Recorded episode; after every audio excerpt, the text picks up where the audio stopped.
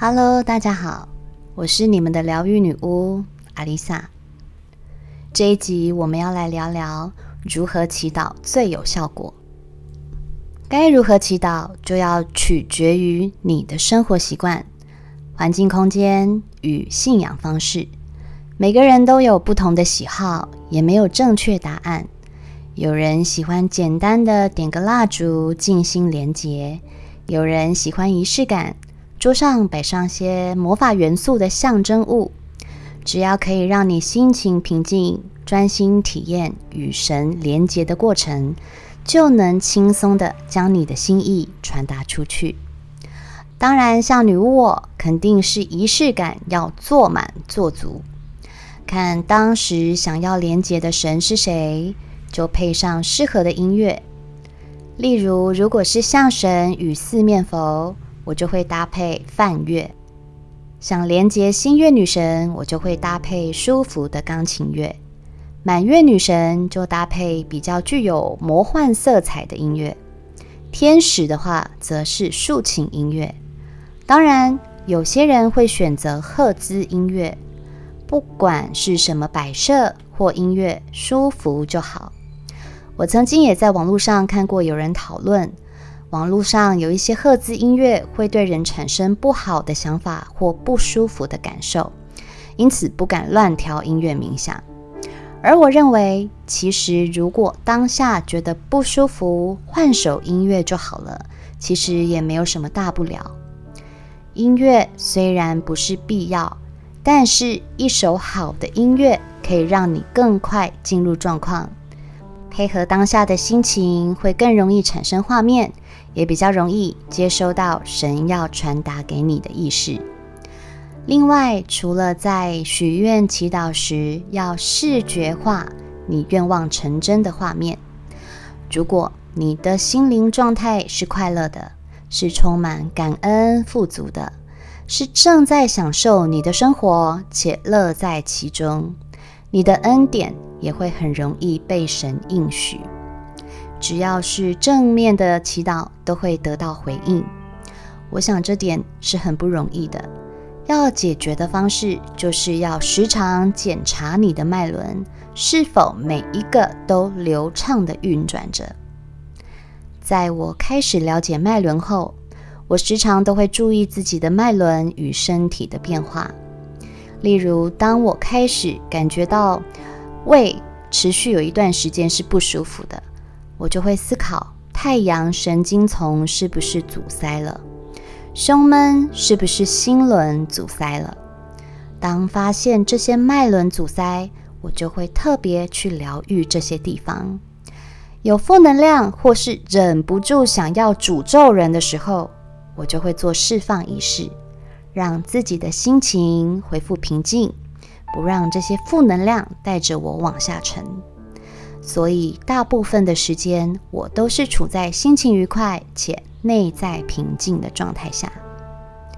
也是因为这样，我能够轻松的与神连结，收到的不只是恩典，还有对抗现实生活的智慧。所以，许愿不只是把愿望说出来，同时也要注意到自己的心灵是不是健康喜悦的，要不。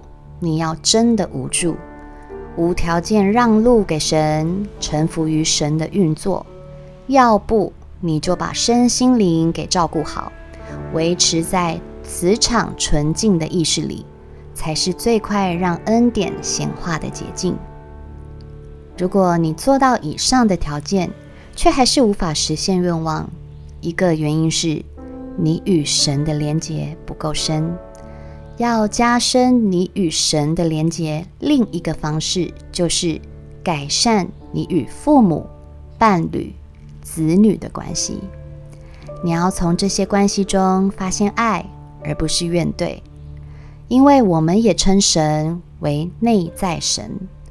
你心中的神是你内心所创造出来的模样。他如果是严厉的，你就会感觉恐惧。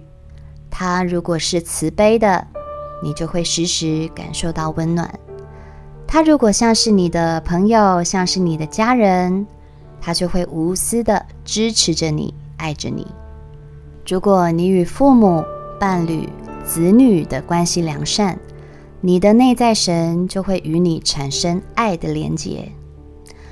如果你全心全意的敬拜着你的神，却不爱任何人，这是本末倒置的。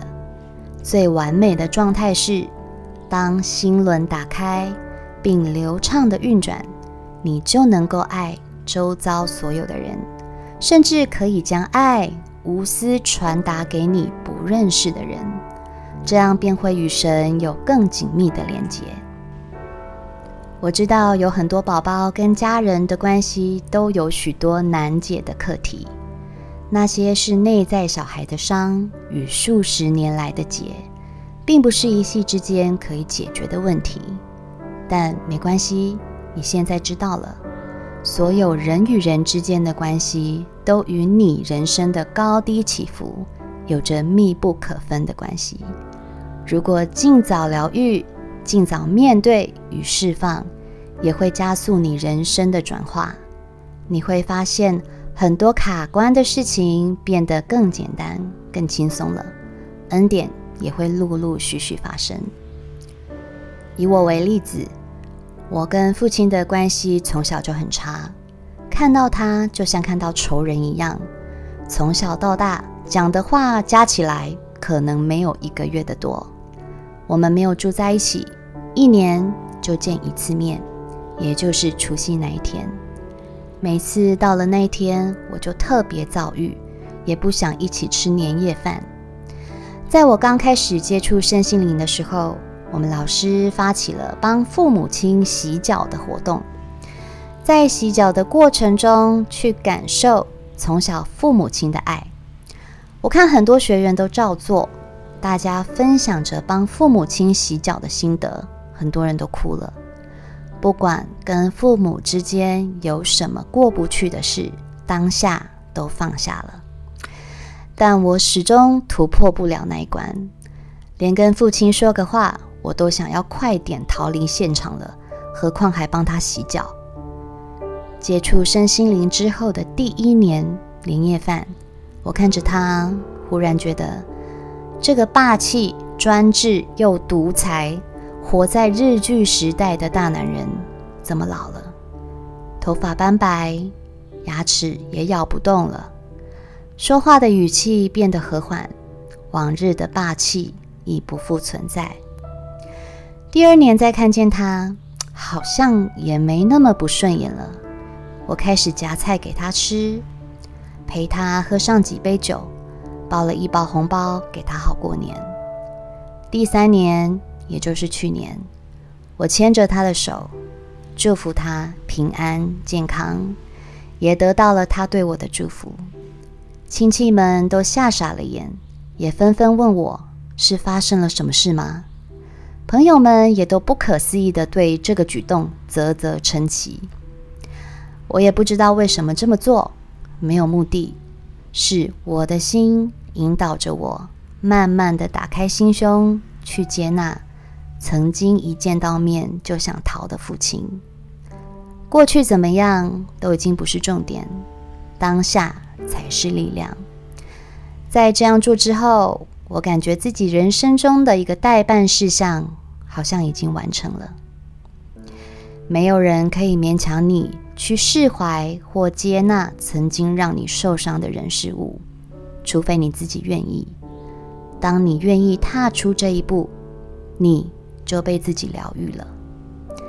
在上一集我们提到，仪式中我们会崇拜父母神，除了太阳、月亮、天与地、阴与阳，还有。就是你的父亲、母亲，这一层关系是注定一辈子牵扯在一起的，永远都无法视而不见。